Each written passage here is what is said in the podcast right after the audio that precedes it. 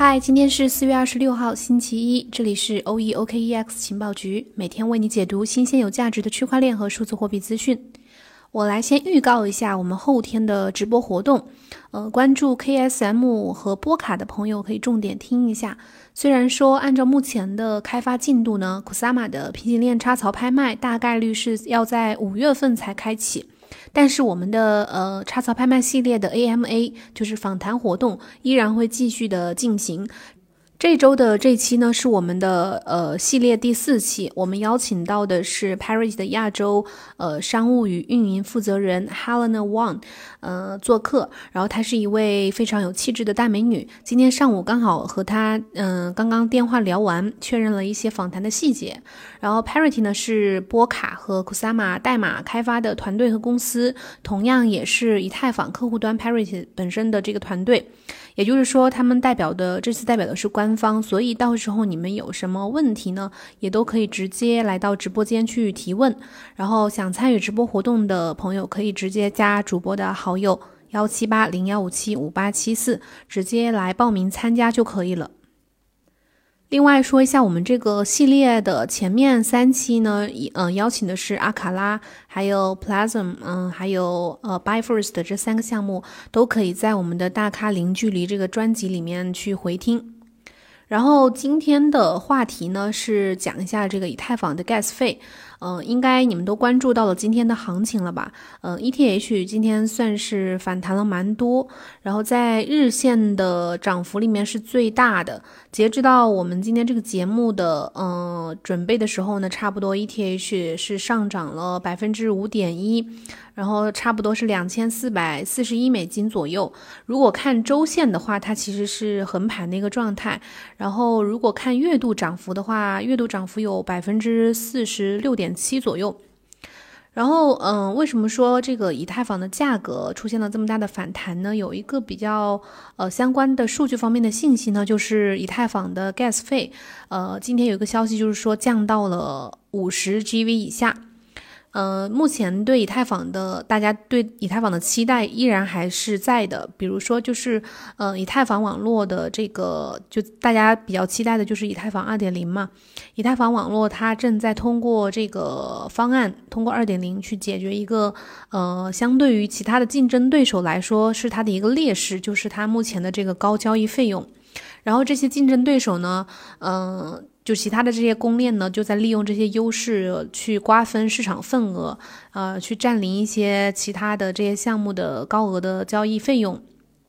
呃，根据 ETH Gas Station 的数据显示，呃，目前呢，就是到今天为止，嗯，以太坊网络上面，呃，比如说一笔快速或者说一笔标准交易的成本，目前是在呃四十五到五十 GV 之间。呃，ETH 的 Gas 费用其实从呃，我们在数据上观察到，从四月二十号以来就一直在下降。呃，四月二十号那天，差不多是飙升到了三十七美金左右，创下了二零二一年二月以来的最高的一个成本。然后这个趋势从那之后呢，就一直在下降，就是一直在逆转。然后到今天，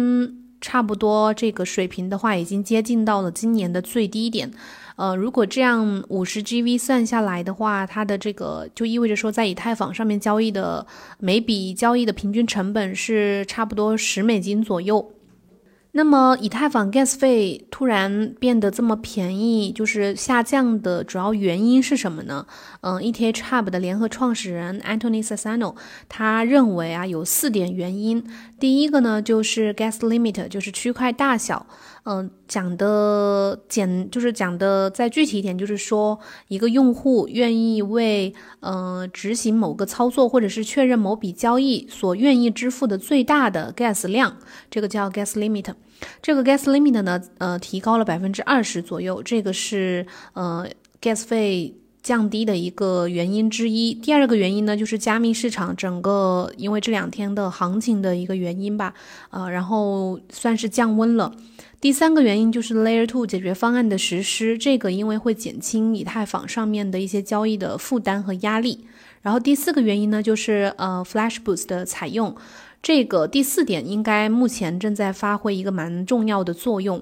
这个 Flash Boost 是什么东西呢？它是一个呃可以通过这个让开发工具去降低或者是提高矿工可提取价值，也就是我们所说的 MEV 的这样一个组织。这个 MEV。呃，简单说一下，就是叫 Miner Extractable Value，指的就是区块链矿工它可以嗯动态的随时去对这个交易里面的呃顺序进行重新的排序，然后利用这种能力，嗯，比如说它可以牺牲，就比如说你。你的交易在前面，但是下一笔交易是在你的后面，但是矿工呢是有权利把后面的交易提到前面的，然后你的交易可能就会被延迟确认。就通过这种能力呢，矿工可以为自己去谋取利益。就假如说你给的呃交易费用不够高，矿工可能会优先选取呃愿意出高价的那个交易去打优先打包。然后这个 Flash Boost 它是呃和这个呃最优 Gas 拍卖，也就是 PGA 是相反的。Flash Boost 它对降低 Gas 成本是有这个非常积极的作用的，它可以维护一个比较透明的 MEV 的生态系统。呃，像有一个叫呃 Stephen 的开发者，他就说这个 Flash Boost。呃，和它的这个相关的工具，目前已经占据了将近百分之七十二点二二的以太坊哈希率。矿工们都在利用这个工具，这套工具来获得最大的回报。在过去两周里面，这个呃 FlashBoost 相关的工具里面的这个以太坊哈希率呢，基基本上涨了呃百分之十五左右吧。然后还有一点，嗯，和 FlashBoost 相关的就是说，呃，我们都知道这个 EIP 一五九应该都知道，这个这个是在这个呃伦敦硬分叉当中计划会实施的一个提案。这个提案之前呢，就引发了以太坊矿工的很多不满，他们就开始寻求一些新的方法去呃实现自己的利润最大化。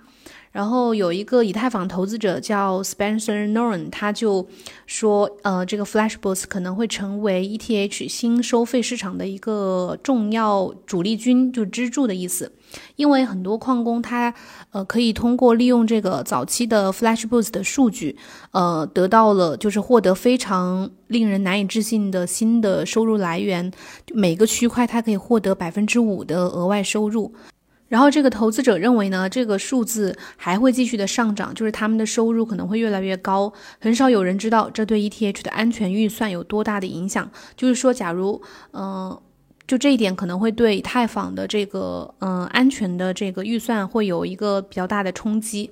然后另外有一个也是以太坊的投资者叫呃 Atap Hossain，他认为呃这个 E EIP 一五九提案呢可以去减少以太坊上的这个交易竞标战，呃稳定整个费用成本。最重要的一点就是一些负面的 MEV 策略，就是我们刚刚说的呃矿工可提取价值的这个策略可能会对 Flash Boost 的收益无效，就是他们可能就没有办法再通过这个工具去获得那么高的收益了。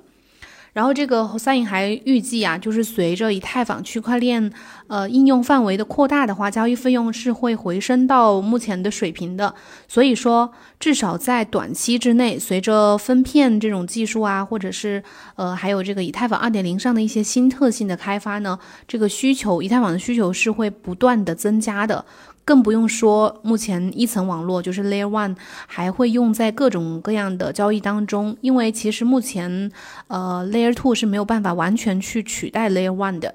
因为 Layer One 它仍然具有非常独特的可组合实用程序和呃，目前 Layer Two 在一段时间内都没有办法去提供的一些价值。所以呢，最后总结一下，今就是今天咱们的这个重点，就是说，呃，你要了解为什么说，呃，以太坊的 gas 费用它目前降低了，然后变得越来越便宜的原因有四点，一个是 gas limit，就是区块大小提高了百分之二十，第二点就是加密市场降温，第三点就是 Layer Two 解决方案的实施，第四点就是 Flash Boost 的采用。好啦，以上就是我们今天节目的所有内容，感谢你的收听。如果有什么问题呢，可以在节目下方留言评论和我交流。然后，如果想要参加我们的直播活动的朋友，可以直接加主播的好友来报名。我们明天同一时间再见，拜拜。